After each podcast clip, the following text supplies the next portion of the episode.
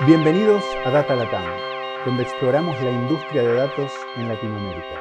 Muy buenas, Franz. ¿Cómo estás? Muy bien, Diego. Muchas gracias. Un gusto verte. Ha pasado un tiempito, ¿eh? desde la última vez que grabamos un podcast. Lo estaba mirando 9 del 2019, pero, pero han sido tiempos muy, eh, muy movidos. Entonces, pero aquí estamos. Estoy muy contento, muy contento de que estamos aquí otra vez. Y sí, mucho trabajo en Expantia, mudanza de alguien que yo sé hace poco y esos temas son, suelen ser bastante estresantes. Así que. Claro. bueno, pero, buenísimo. Claro, y estrenando nueva oficina. Esta es la primera, el primer podcast desde la nueva casa.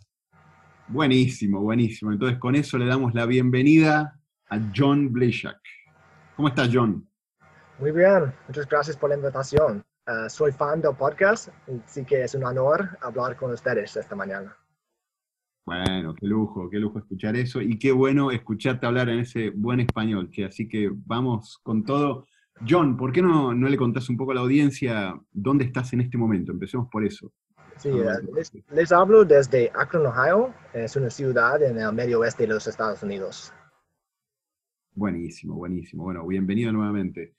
Ahora sí, John, ¿por qué no, no contás un poquito acerca de tu background? ¿De dónde, de dónde venís? ¿Cómo, ¿Cómo, te metiste en este mundo? Ah, de, los datos, sí. Bueno, sí, ah, en la universidad, universidad ah, estudié la biología molecular y para mi tesis hice un experimento de microarrays y la microarray micro es una tecnología para medir los niveles de los genes, de miles de genes en las células. Y los modelos estadísticos para analizar ese tipo de datos son escritos en paquetes de R ah, por el proyecto uh, Bioconductor. Y por eso uh, empecé a aprender cómo programar en R y trabajar con los datos y me interesé tanto que ingresé a la Universidad de Chicago para estudiar la genética y la genómica. Y durante este tiempo aprendí otras herramientas como Python para hacer los análisis bioinformáticos. Bien. Wow. Así que creo que prácticamente empezaste embebido y metido en datos y trabajando mucho con R y haciendo de, todo un poco por ese lado. Sí, pero no fue mi plan cuando empecé en la universidad. ¿no? Este, cuando, cuando empecé no sabía nada de la computación, y, pero al final es como, como ah, terminé, puros datos. ¿Te sentís más científico que programador o más programador que científico en este momento? Hoy en día programador. Uh, con cada año menos así, eh, hago menos ah, la, ciencia y más ah, la programación, ah, porque me gusta más. Así es. fue un camino largo para encontrar, para obtener un PhD en, biología, pero aquí estoy ahora. ¿Y por qué será que biólogos y programación como que hacen un buen mix?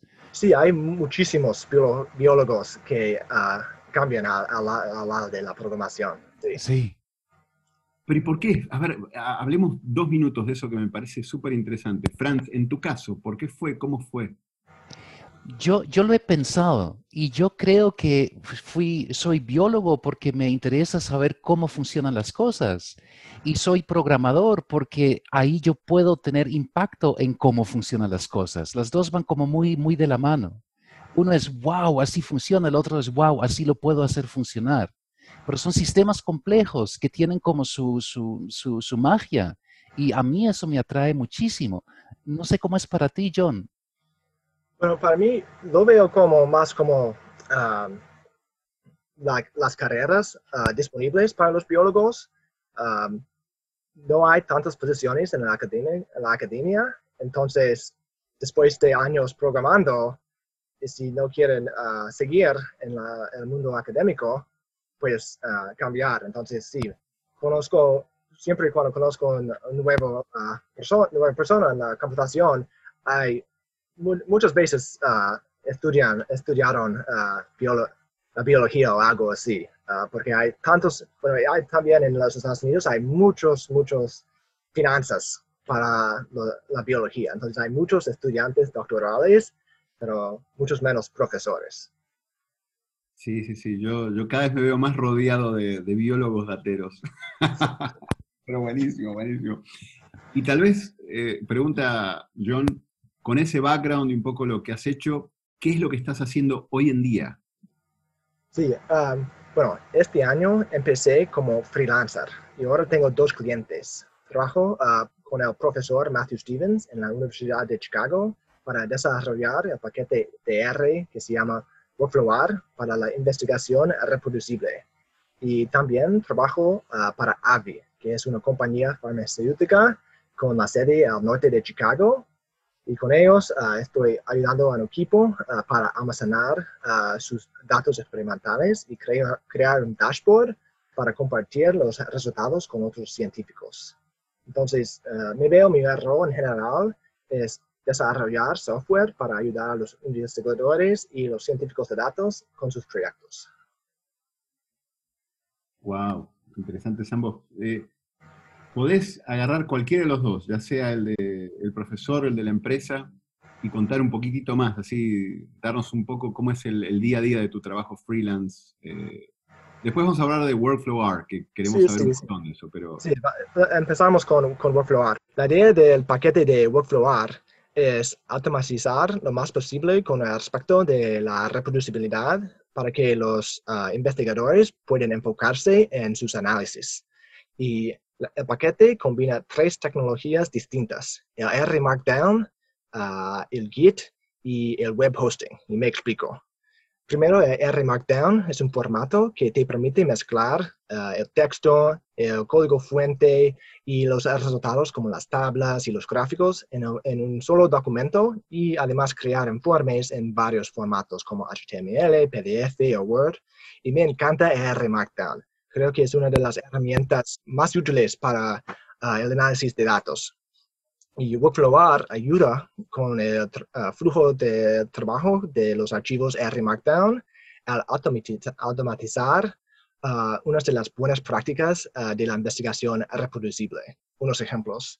Al principio de todos los documentos del proyecto, uh, establece la semilla para que todos los procesos aleatorios, como las permutaciones, siempre resulten iguales. Y al final de todos los documentos del proyecto, incluye todo, toda la información sobre el entorno computacional, como el sistema operativo y todas las versiones, todas las versiones de los paquetes usados en el análisis.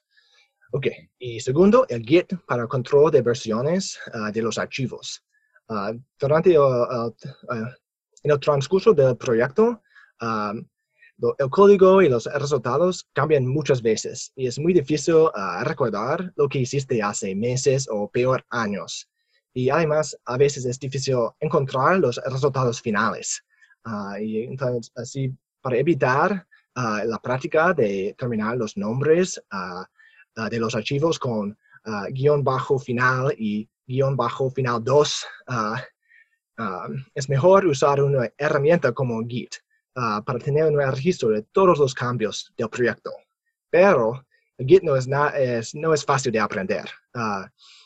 Eh, entonces, por eso, Workflow las, tiene funciones para automatizar todas las acciones de Git, para que un investigador no tiene que ah, pasar meses aprendiendo Git, puede de inmediato al principio del proyecto aprovechar eh, de este registro de cambios. Y tercero, el último, es el web hosting. Eh, con Workflow todos los resultados, están guardados en ah, Ah, archivos HTML. Y además, con Workflow todos los archivos del proyecto están guardados en el repositorio Git. Ah, entonces, es muy fácil subirlos a un sitio como GitHub ah, para usar su servicio gratis para alojar páginas web, que se llama GitHub Pages, o las páginas de GitHub. Y así, en, lugar de enviar sus resultados en archivos por email a tus colegas, Ah, puedes enviar un enlace a tu sitio web con todos los resultados. Ah, y para resumir, Workflow te ayuda a compartir un sitio web con resultados reproducibles. Muy bueno. Y, y, tengo una pregunta, John, ahí. ¿Eso nació de una necesidad de un grupo de científicos puntual con los cuales ustedes estaban interactuando directamente? ¿Cómo, ¿Cómo fue la idea? sí, creció de, de, mi necesidad durante mis estudios doctorales, porque como, como les dije, me encanta R Markdown y además me encanta el Git y bueno, enseñé en muchos talleres cómo usar esas herramientas, pero es, es difícil para los biólogos, especialmente al principio uh, de sus estudios, para adoptarlas. Uh, entonces, uh, mi motivación fue hacerlo más fácil em, empezar con estas herramientas muy, muy útiles, pero un poco difícil de, de aprender. Y tal vez una, una, pregunta que me surge es, obviamente, esto para muchos científicos, para gente que está haciendo su doctorado, su postdoctorado, es útil. ¿Has encontrado dentro de la comunidad de usuarios eh, algún otro eh, tipo de uso que te haya llamado la atención o no? Generalmente es más del mundo científico. Sí, la mayoría es científicos, científica. a veces ah, es más ciencia de datos en general, por, por ejemplo, tener un, un ejemplo del proyecto para cuando busca un trabajo, eh, porque el sitio web es, es, muy, es una muy buena presentación del análisis. Entonces, si, si alguien busca un trabajo nuevo y quiere trabajar con datos, puede hacer un, un Kaggle contest o algo así y poner todos los, sus análisis en Workflow y tener un, un, sitio web para, para poner en su currículum, por ejemplo. Es un poco diferente que eh, he uh, he pensado cuando uh, lo creí. Um, sí, y es, es usado en clases también, clases, talleres, porque los estudiantes tienen que ejecutar el código. Entonces, usando Workflow sabes que el código ejecuta. Ese es muy bueno, John, porque em, uno para, para, estudiantes que escuchan presentar su material de forma bonita, fácil pero bonita, es importante. Y muchos de los que me escriben a mí porque quieren trabajar en datos, quieren, quieren trabajar con, con Expantia, em, les digo, bueno, pero muéstrame un proyecto ejemplo que hayas hecho, muéstrame código. Eh, y creo que yo, al igual que yo, muchos lo piden de esa forma. Entonces, tener una herramienta como la tuya para poder eh, visualizarlo, presentarlo bien, es de, mucha ayuda para, para muchos. Súper. ¿Funciona solamente con GitHub, eso de presentar las, las páginas HTML o también con otros, eh, con otros um, Software Configuration Management Systems? Sí, no importa el servicio. Ah, GitHub es lo más fácil y tiene la, la más documentación, pero bueno, tengo apoyo lo mejor en documentación para GitHub y GitLab. Son los más fáciles y tengo mucha documentación ah, con el paquete para esos dos servicios. Pero como, como has dicho, son páginas HTML, entonces si tienes tu propio servidor, sí, va, uh, súbelas, eh, eh, no importa para Workflow uh, el, el hosting, el alojamiento. Muy bien. John, eh, aparte de Workflow ¿tienes algún otro proyecto en datos del que, del que podrías hablar? Bueno, me gustaría compartir unos de mis proyectos pasados durante mis estudios ah, doctorales, porque uh, usé aprendizaje automático y creo es que es interés, de interés de, tu público de podcast. Claro que sí. Bueno, ah, mis colegas y yo usamos el aprendizaje automático para informar el tratamiento de la tuberculosis latente. ¿Y qué es la tuberculosis latente? Bueno, la tuberculosis es causada por la bacteria Mycobacterium tuberculosis y es un esta bacteria es un patógeno muy exitoso. Ha infectado por lo menos un cuarto de la población global, pero la mayoría de esas personas ah, infectadas no tienen ningún síntoma. Y eso es porque solo aproximadamente, aproximadamente 10% ah, de las personas sanas que están infectadas ah, son susceptibles y van a tener lo que se dice la tuberculosis activa, con el tos y fiebre y destrucción de los pulmones. Para la otra 90% son resistentes naturales porque su sistema inmune puede controlar la infección.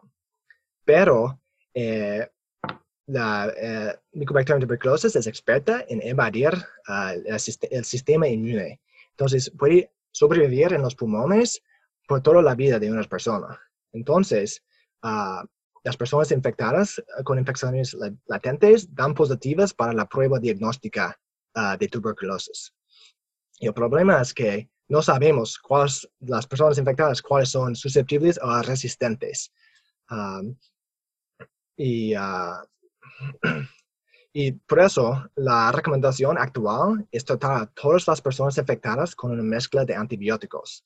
El problema es los antibióticos son muy tóxicos para el hígado y el tratamiento dura de 4 a 9 meses. Entonces, muchos pacientes dejan de tomar sus pastillas antes de terminar el tratamiento y eso aumenta el riesgo de la evolución de bacterias resistentes a los antibióticos. Con esto en mente, ah, mis colegas y yo ah, colaboramos con unos médicos, médicos en París para colectar muestras de sangre de ah, pacientes con tuberculosis latente y de pacientes que padecieron de la tuberculosis activa en el pasado y han recuperado. Eh, y mi, colega en París obtuvo de esas muestras de sangre una célula innata que se llama la célula dendrítica. Es importante notar aquí que ah, el sistema inmune innato no tiene memoria de las infecciones pasadas. Así que, ah, entonces en Chicago secuenciamos el ARN y ARN es una molécula mensajera entre los genes en las células a las proteínas. Entonces, para uh, saber las, las, cantidades de todas las ARN moléculas en las células nos ayuda a entender uh, la, fun la, función de las células. Okay. Okay. con esos datos, entrené un modelo ElasticNet o red elástica para distinguir entre las personas susceptibles y las resistentes. Y lamentablemente, uh, nuestro estudio no, no, teníamos muchas muestras, entonces uh, tuve que evaluar el modelo en otro estudio, donde, en lo cual no sabemos el estatus de las personas. Pero, uh, afortunadamente, el modelo, la predicción fue que aproximadamente 10% de esas personas eran susceptibles y eso fue la cifra que habíamos anticipado. Um, eh, y, quiero decir al final que es obvio que eso fue una prueba de concepto. Queremos, necesitamos colectar mucho más uh, muestras y muchos más sujetos para antes que usar ese, un, modelo así en la clínica. Wow. Wow. Súper interesante. ¿Esto cuándo fue? ¿Cuándo fue este proyecto? ¿En qué? 2016, uh, más o menos. Uh, y, evolucionó después porque me parece que es fantástico, obviamente.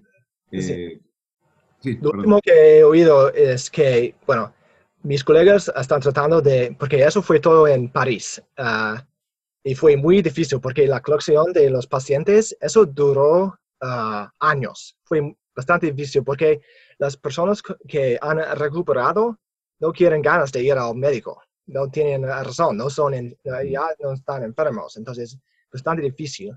Entonces, ah, lo último que, me, que mis colegas me ah, avisaron que fue, quieren hacer uh, el mismo idea, el mismo, la misma idea en Sudáfrica, el país de Sudáfrica. Entonces, no, eh, no, me ha avisado, entonces no sé qué va a pasar con eso. Qué interesante. John, em, tú que has estado tan cerca de, aprendizaje máquina en academia, más para un proyecto de estos, em, y cerca de Bioconductor, em, justamente para, ese campo eh, y análisis genómico, tanto es que aún hay paquetes en Perl, ¿sí? En, en Bioconductor tenemos Perl, Python, R, los tres, eh, y me imagino que has estado expuesto a los tres. Ahora estás trabajando en R. ¿Cómo, es tu evolución de, gustos, por así decirlo? ¿En, qué estás programando? ¿Cómo, ¿Cómo, es eso? ¿Cómo fue? Sí, bueno, no tengo experiencia con Perla, con Perla, pero sí, tengo experiencia con R y, Python. Um, pero prefiero, uh, para el análisis de datos y la visualización, prefiero R porque creo que es mucho, más interactivo. Um, y, librerías como ggplot2. No hay, no hay uh, sustitución para una, una, librería así. Además, con el bioconductor no hay um, esas librerías en Python todavía, porque ya existe. Entonces, la motivación para hacerlo de, de nuevo en otro lenguaje de programación, no hay muchas ganas para hacerlo. Y en, la, en el campo de la bioinformática, saber R y Python, los dos, es muy común y casi necesario, porque, um, porque como les, les, dije, prefiero R, pero necesito Python también. Depende en la, en, en la tarea. ¿Qué otras herramientas usas? ¿Qué, qué otros lenguajes? ¿Con, ¿Con, qué más trabajas? Um, bueno, um, lenguajes, prima, R y Python, la mayoría, y, y Git, y, um, pero eso es casi todo. Pero en mi nueva uh, posición con, con Avi, estoy colaborando con uh, desarrolladores de, de, JavaScript. Y es, me, es, me interesa. Uh, lo que hacemos, yo, yo, estoy trabajando en la parte R, ¿okay? entonces queremos almacenar y analizar, analizar todos los datos en R y pasarlos a los desarrollos de JavaScript para hacer el dashboard y todos esos.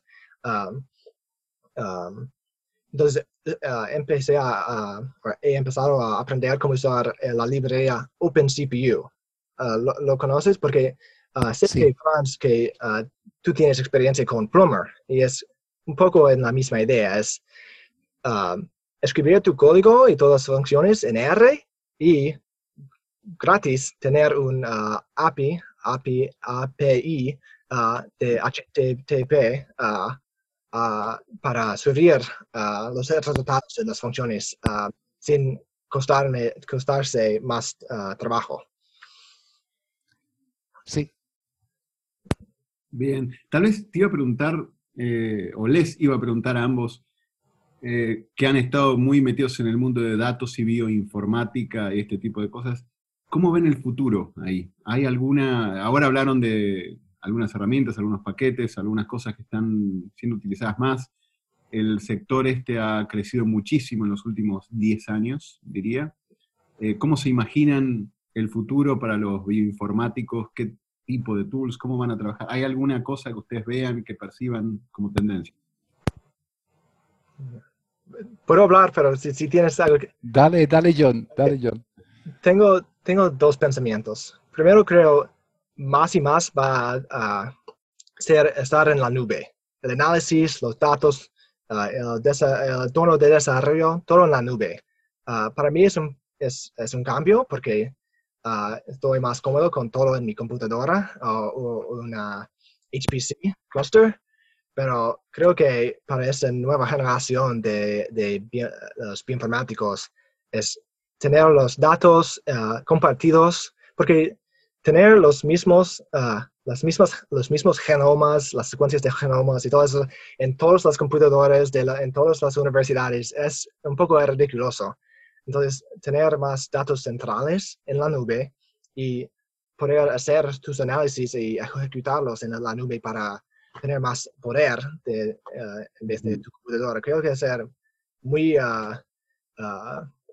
muy común. Uh, y probablemente ya es común. Como les, dicho, les, he dicho, no, no, uh, no hago tanto la bioinformática ahora. Uh, y mi, mi, segundo pensamiento es, ¿por qué JavaScript es tan popular para los desarrolladores de web? no me sorprende si, si JavaScript para hacer más presente en el mundo de la ciencia de datos especialmente con librerías como D3. Si quieres visualizar, es como la popularidad de, de Shiny. Si todos uh -huh. quieren ser, uh, um, usar Shiny para crear dashboards y ya aprendiste un poco de JavaScript en, en la universidad, bueno, porque ya sabes cómo hacerlo. Entonces, creo que JavaScript para ser más y más importante en todas las ciencias de datos. Sí, es, estoy de acuerdo, John. Yo también veo que mm, el, el, hacer el cálculo en tu propio computador lo vamos a hacer menos y menos. Y el, eh, el, el, punto de entrada para lo que son los frameworks, para los que son los sistemas detrás para calcular, um, si es TensorFlow, PyTorch, uh, Spark, uh, cualquiera que sea, va a ser más una decisión de qué es lo que mejor me funciona pero ya no de necesitamos un mes antes de que, antes de que podamos operarlo. Sí, el punto de entrada es mucho menor. También creo, pero eso no sé, estoy tan lejos de academia ya. Em, pero creo que cada vez vamos a tener eh, más, más sets de datos que reutilizamos. Entonces, un PhD es mirar ese set de datos por tercera vez. Quizás es el tercer estudiante PhD que trabaja con el mismo set, pero con otro enfoque, porque por el enorme volumen hay más de un ángulo, hay más de una aproximación, vamos a poder reutilizar y construir sobre trabajo pasado. Eh, y creo que eso es algo que vamos a ver más, más y más. Bueno, ojalá, porque en el mundo académico el nuevo es lo más importante siempre. Entonces, ah, debe ser así, usar, usar y reusar y reusar, pero lamentablemente no es ahora. Sí. Hemos hablado en otros podcasts del mundo de la ciencia y pros and cons, pero bueno, eso lo dejamos para otra. Tal vez para ir terminando, John, eh, Quisiera preguntarte cómo haces para mantenerte al día, para mantenerte en lo último, para seguir aprendiendo, para, en fin, estar actualizado en el mundo este que tanto te interesa. Sí, sí. Bueno, mi recurso favorito ahora es ah, un email semanal que se llama R Weekly. Ah, y les recomiendo a todos tus oyentes. Ah, bueno, tiene todo del, mundo R, R en sí y también los eh, varios usos de R en varios campos de investigación. tiene enlaces a, artículos en blogs, nuevos paquetes, conferencias, de todo, de todo del mundo R. y es, de, voluntarios uh, editado, entonces si tus estudiantes tienen un blog o algo que quieren compartir con la, uh, comunidad R, pueden uh, compartir, añadir, por, porque es todo gestiones en GitHub, en, el repositorio de GitHub. Entonces, que alguien, en todo, cualquiera puede contribuir a sus proyectos o blog o paquetes o lo que sea. el otro que uso es Twitter, que es muy común seguir a personas en Twitter.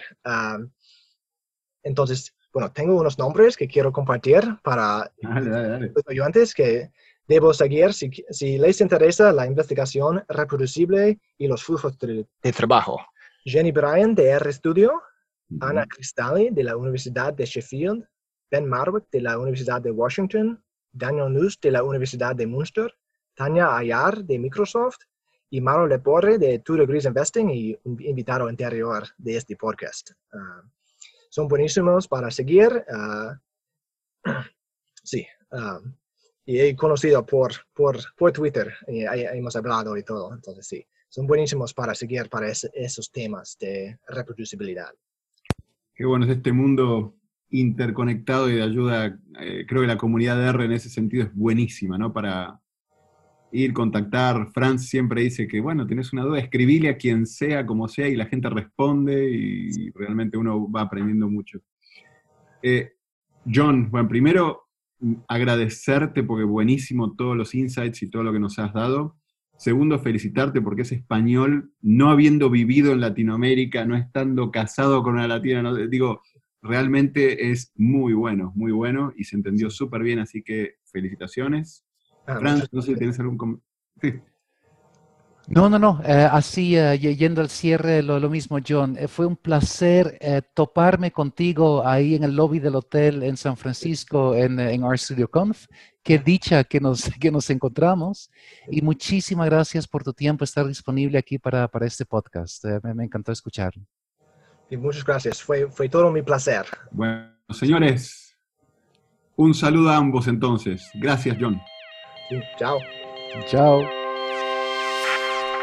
Gracias por acompañarnos en nuestra exploración del mundo de ciencia de datos en este Data Latam Podcast. Cada dos semanas encontrarás un nuevo episodio en datalatam.com o iTunes. Si te gustó este podcast, déjanos comentarios en Facebook.